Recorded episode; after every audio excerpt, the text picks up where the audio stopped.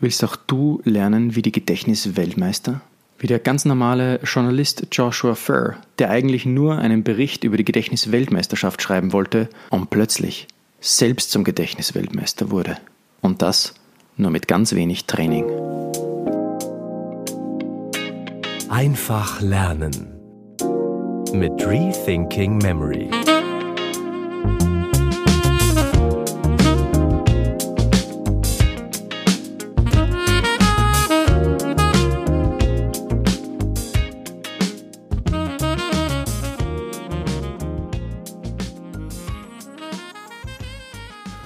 Mann, wenn ich zurückdenke, wie viele Anfängerfehler ich gemacht habe, als ich das erste Mal mit Memotechniken angefangen habe zu arbeiten. Lern von mir in dieser Episode, wie auch du diese Fehler gleich vermeiden kannst, um schnellere und bessere Lernleistungen mit dem Gedächtnispalast zu erzielen. Das hier ist der erste Teil von einem Zweiteiler zum Thema, wie lernt man am besten mit dem Gedächtnispalast. Ein bisschen etwas aus meiner Geschichte. Als ich das erste Mal mit dem Gedächtnispalast angefangen habe zu arbeiten, da war das noch nicht wirklich eine, eine, eine tiefe Auseinandersetzung mit dem Thema. Ich kann mich noch gut erinnern, ich wollte damals einige Bibelverse auswendig lernen und habe eigentlich eine sehr schlechte Methode verwendet, nämlich die Methode des immer wieder Wiederholens. Äh, zehnmal äh, den Vers vorsagen, abschreiben, vorsagen, ähm, wiederholen etc., um mir die Verse einzuprägen. Das wäre eine sehr langwierige Methode, ein sehr, ein sehr langwieriger Prozess und eine sehr schlechte Methode. Ich hatte dann schon zu der Zeit in diversen Memory-Foren gesucht und geforscht äh, und wurde auch fündig und hatte dann versucht, die Methoden, die ich dort las, auch anzuwenden. Aber ich blieb trotzdem noch immer bei meiner schlechten Lernmethode, des immer wieder Wiederholens. Und das war keine gute Idee. Ich hatte dann zwar schon einige Gedächtnispalast-ähnliche Konstrukte mir angeeignet, das war aber alles äh, sehr vage und nicht wirklich gut gemacht. Meine Bilder, die ich mir vorstellte, waren nicht wirklich Bilder im eigentlichen Sinne. Und darum sollst du heute von meinen Fehlern lernen. Und ich möchte dir einige Aspekte oder Grundlagen der weitergeben, wie du Memotechniken richtig und gut und auch effizient anwenden kannst, sodass du gleich gute Ergebnisse erzielst. Prinzipiell würde ich den Vortrag in zwei Kategorien einteilen. Du kannst auch gleich mitmemorieren. Leg dir einen Gedächtnisplast zurecht mit ungefähr, wir haben hier 2, 4, 6, 8, 10, 11 Punkte, äh, 11 bis 12 Punkte. Also 12 Stationen in deinem Gedächtnispalast brauchst du jetzt, um hier gleichzeitig mit mir mitzumemorieren. Wir sehen uns zwei Themenbereiche an. Erstes Themenbereich, der Palastansicht. Wie strukturiere ich mir meinen Gedächtnispalast? Der zweite Bereich, wie verwende ich meine Vorstellung richtig, sodass das auch hängen bleibt, was ich mir merken möchte. Wir beginnen beim Thema Gedächtnispalast. Erstes Prinzip, bewege dich von innen nach außen.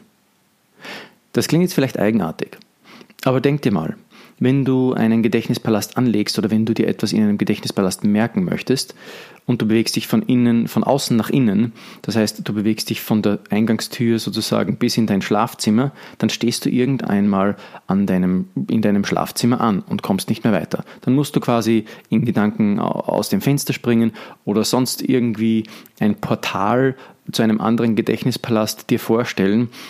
Und das ist nicht recht effizient. Was du nun besser machen kannst, ist, dass du dich von außen nach innen bewegst. Das heißt, du stellst dich in dein Schlafzimmer in Gedanken und bewegst dich von deinem Schlafzimmer hinaus über die Eingangstüre ins Freie. Denn dann kannst du noch immer verschiedene Stationen im Freien verwenden, um deinen Gedächtnispalast zu erweitern. Das habe ich eigentlich immer so gemacht. Es war eine sehr gute Methode.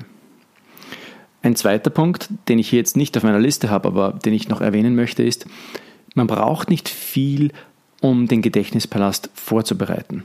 Manche Mnemoniker bereiten viel vor. Das heißt, sie planen ihre Routen ganz genau. Ich habe das eigentlich eher immer hinderlich gefunden. Ich habe das oft gemacht und sehr viel Zeit damit verwendet und auch verschwendet. Das musst du nicht machen. Du kannst einfach anfangen zu memorieren und während du memorierst, denkst du immer drei oder vier Stationen nach vor und memorierst einfach weiter. Manchmal brauchst du auch gar nicht nach vordenken. Du memorierst, du gehst sozusagen in Gedanken von einer Station zur anderen in deinem Gedächtnispalast, während du memorierst. Zweiter Punkt. Kontext und Hintergrund, ein ganz wichtiger Punkt, den ich anfangs auch immer unterschätzt bzw. auch nicht beachtet habe. Kontext und Hintergrund, was bedeutet das? Dein Merkbild, das du dir merken möchtest, wenn du dir jetzt zum Beispiel 1945 Ende des Zweiten Weltkrieges merken möchtest, dann stellst du dir dort einen Panzer vor, der eine, eine weiße Fahne aus dem Panzerrohr schießt. Und du stellst ihn dir auf einen gewissen Hintergrund vor. Nun ist es wichtig zu wissen, der Hintergrund ist der Trigger für dein Merkbild. Das heißt, der Hintergrund ist absolut wichtig und essentiell dafür, dass dir dein Bild wieder einfällt. Wenn du den Hintergrund, zum Beispiel du platzierst ihn auf einen Tisch, wenn du den Hintergrund, also den Tisch, nicht ordentlich visualisieren kannst, dann wird dir dein Merkbild auch nicht einfallen. Das heißt, du musst darauf achten, dass du qualitativ hochwertige Gedächtnispaläste verwendest. Wenn du in einem Gedächtnispalast ein Loch hast, du weißt zum Beispiel nicht, ob der Tisch jetzt auf der linken oder rechten Seite stand oder was eben da an der rechten Seite neben dem Bücherregal genau noch war, dann ist das nicht unbedingt immer ein Problem. Du überspringst einfach diese Stelle und merkst dir dort nichts. Wenn du jetzt aber einen Gedächtnispalast hast, der viele solcher Löcher aufweist, dann ist es nicht ratsam, ihn zu verwenden, denn es kann sein, dass du mit diesem Gedächtnispalast dir so gut wie gar nichts merken kannst. Der Hintergrund ist also essentiell. Er muss vorstellbar sein. Ein weiterer Punkt, den ich in Bezug auf Hintergrund auch noch erwähnt habe, ist der Kontext. Was bedeutet das? Der Kontext heißt der, die unmittelbare Nachbarschaft sozusagen deines Merkpunktes. Wenn du dir in einer Ecke beispielsweise etwas merkst, wo ein Bücherregal daneben steht, dann kann es sein, dass im unmittelbaren Kontext, also in der unmittelbaren Umgebung des einen Merkortes ein anderer Merkort sich befindet. Und hier kann es zu Überlappungen kommen. Das heißt, die Bilder in deinen Gedanken überlappen sich. Warum? Weil der Kontext die und, und auch der Hintergrund, also der Kontext und der Hintergrund dafür zuständig sind, dass dir deine Merkbilder wieder einfallen. Achte also darauf, dass deine verschiedenen Orte weit genug voneinander entfernt sind, sodass sie nicht überlappen. Ein weiterer wichtiger Punkt den auch schon Schriftsteller im Mittelalter im sogenannten Adherenium aufgegriffen haben. Das Adherenium, das ist ein, ein Werk über Mnemotechniken aus dem Mittelalter eben.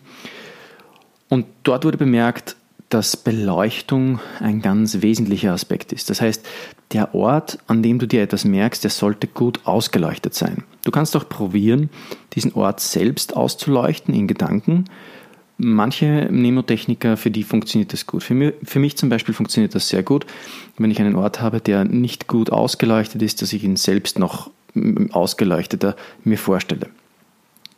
Ein weiterer wichtiger Punkt, der auch im Adherenium benannt wird, ist, dass nicht viele Menschen sich an solch einem Ort befinden sollen, also in deinem Gedächtnispalast eigentlich.